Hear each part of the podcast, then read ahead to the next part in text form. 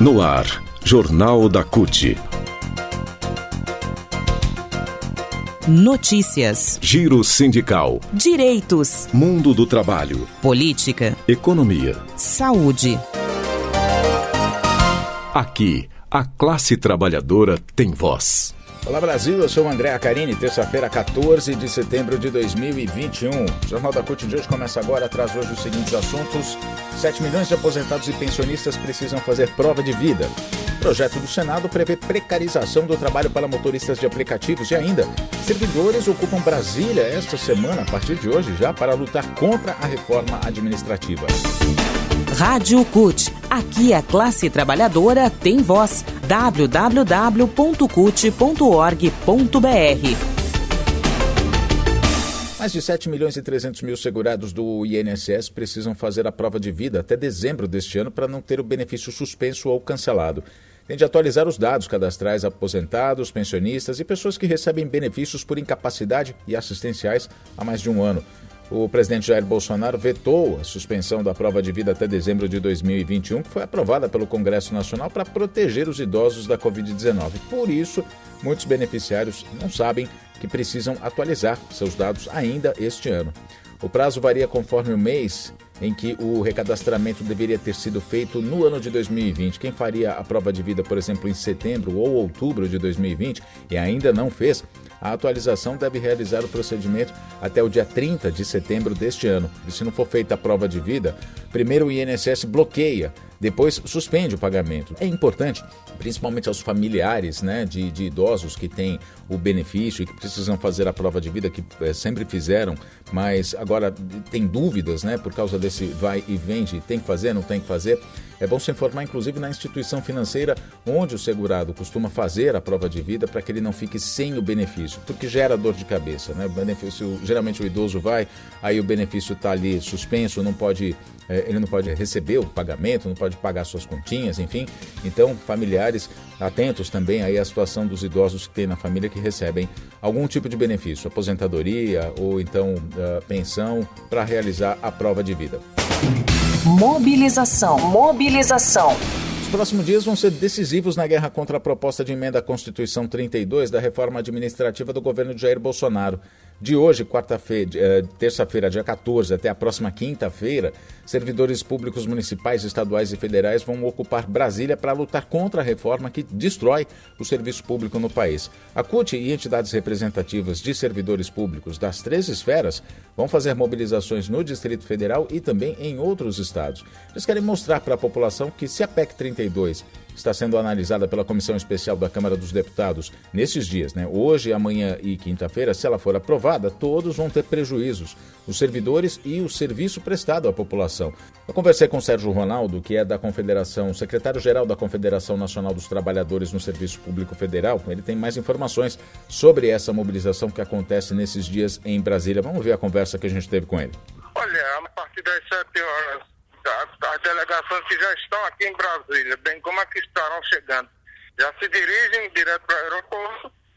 A gente fazer uma atividade aí até às 11, 11h30, recepcionando os parlamentares, distribuindo panfletos, dialogando com quem está chegando, explicar quais são as mazelas dessa PEC que eles chamam de reforma administrativa. Uhum. Às 14 horas, André, nós estaremos é, organizando a concentração de todo esse pessoal é, no, no, no, espaço do servidor que fica na esplanada dos ministérios. E a partir daí a gente desce para a Câmara dos Deputados para fazer o nosso trabalho de pressão. Agora, esse é um momento de reforçar a pressão contra a PEC 32. Ela vai ser analisada numa comissão especial. Como é que você vê a tramitação da PEC 32? O André, esse é um momento importante porque o que, é que acontece? A gente tem que saber e ver o cenário da comissão especial na sua votação, a gente está conseguindo virar bastante votos.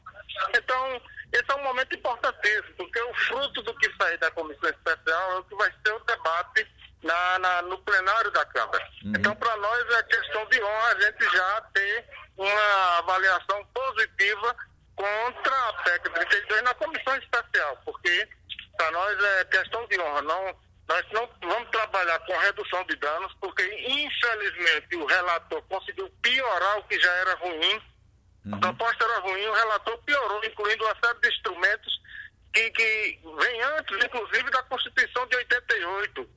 Redução de jornada com redução de salário, é, disponibilidade proporcional. Então, um caos. Então, para nós, é, é, é o fator principal a gente já sepultar esse entulho na comissão especial. Por isso que nós estamos jogando todo esse peso no decorrer dessa semana, que é e será a votação na comissão especial. Sérgio Ronaldo, secretário-geral da Confederação Nacional dos Trabalhadores no Setor Público Federal, no Serviço Público Federal, a CONDCEF, falando aqui com a gente sobre essa mobilização que acontece hoje, amanhã e depois em Brasília e em todo o Brasil também contra a reforma administrativa PEC 32. Aliás, qualquer brasileiro pode pressionar seus parlamentares de qualquer lugar do país. Basta acessar napressão.org.br. É por essa plataforma que se pode mandar mensagem direto para o parlamentar para dizer não à reforma administrativa. Napressão.org.br. Nessa quinta-feira, o relator da proposta, Arthur Maia, DEM do Bahia, aliás, na última quinta-feira, né, é, o relator da proposta, Arthur Maia, do DEM da Bahia, apresentou seu parecer que é favorável à PEC. Agora a proposta vai ser votada por essa comissão especial na Câmara e, se aprovada, vai seguir para votação no plenário e, em seguida, para o Senado. O Sérgio Ronaldo, conversando com a gente, já disse né, que essa semana é crucial é, para ir para cima mesmo dos deputados que é, ainda estão indecisos ou que dizem sim a essa PEC, para que realmente digam não a essa destruição do serviço público. Direitos. Tramita no Senado Federal o projeto de lei 3055 de 2021 que propõe regulamentar pela CLT as relações entre motoristas de aplicativos e as empresas como Uber, 99 Táxi e Cabify. De acordo com a proposta, os trabalhadores seriam contratados pelo regime de trabalho intermitente, que foi uma forma criada pela reforma trabalhista do ilegítimo Michel Temer, que, como disse a CUT na época, regulamentou o bico. É isso, é isso mesmo. Trabalho intermitente não garante nem direitos nem renda para os trabalhadores. E eles podem ganhar menos que um salário mínimo por mês, dependendo de quantos dias ou quantas horas os patrões os convocam para trabalhar.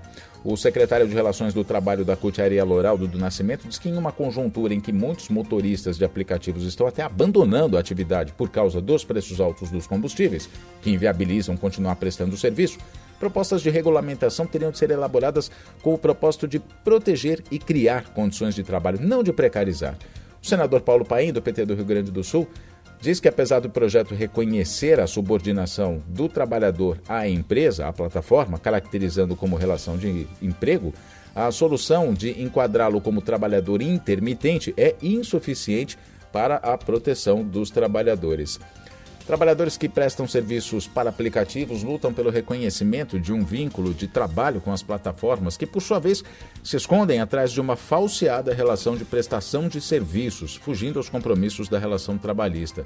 O argumento das empresas é, geralmente, de que é uma relação de prestação de serviço, né? ou seja, o motorista está prestando, está prestando serviço e não trabalhando para, uma, para, para a plataforma, como o Uber, não, 99 Táxi é, alguns casos na justiça, por isso tem gerado a chamada jurisprudência para o reconhecimento de vínculos empregatícios, é quando uma decisão judicial serve como base para outras ações. Então, motoristas têm ganhado na justiça algumas causas que garantem a eles direitos e o reconhecimento da relação do vínculo empregatício. Um desses casos é recente, aconteceu no interior do estado de São Paulo. Juízes do TRT 15 mandaram a Uber assinar a carteira profissional e pagar salário mínimo, ou melhor, pagar um salário de 3 mil reais a um motorista. O Jornal da CUT fica por aqui, muito obrigado pela sua companhia.